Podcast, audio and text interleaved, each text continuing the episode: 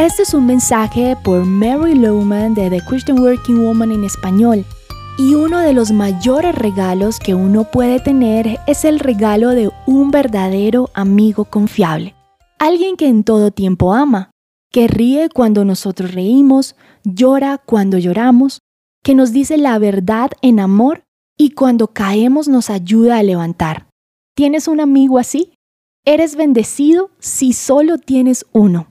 También debo preguntar si tú eres esa clase de amigo para las personas que Dios ha colocado en tu vida.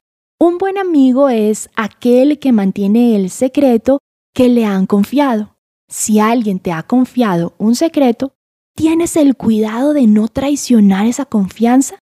Eso es una confianza que debemos tomar muy en serio. Leemos en Proverbios 11:13, la gente chismosa revela los secretos, la gente confiable es discreta.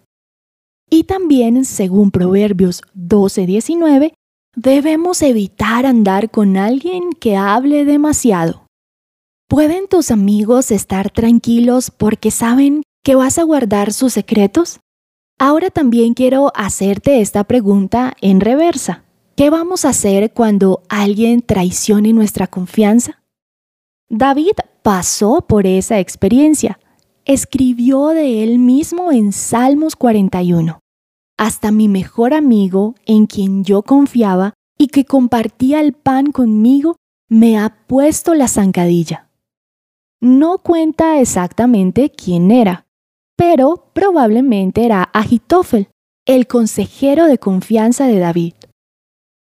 Agitofel conspiró con Absalón para derrocar a David y coronar a Absalón como rey fue el hombre de confianza más cercano a David, su asesor más cercano, que luego se convirtió en su enemigo oculto. No hay mucho que pueda doler más que la traición de un amigo. Pero, ¿qué puedes hacer? Recuerda que la venganza le pertenece a Dios, no es tuya. Así que no intentes desquitarte ni sacar el clavo para quedar a la par.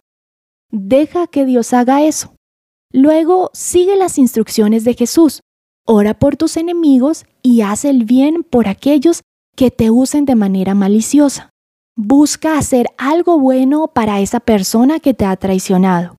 Obviamente la relación será diferente, pues se ha destruido la confianza, pero tendrás victoria si estás dispuesto a perdonar. Así no pidan perdón y no permitas que la traición de tu amigo te amargue e indisponga. Podrás vencer aún en medio de una situación dolorosa.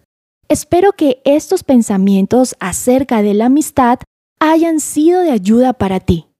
Encontrarás copias de este devocional en la página web de christianworkingwoman.org y en español por su presencia radio.com y Spotify. Gracias por escucharnos. Les habló Alexa Bayona.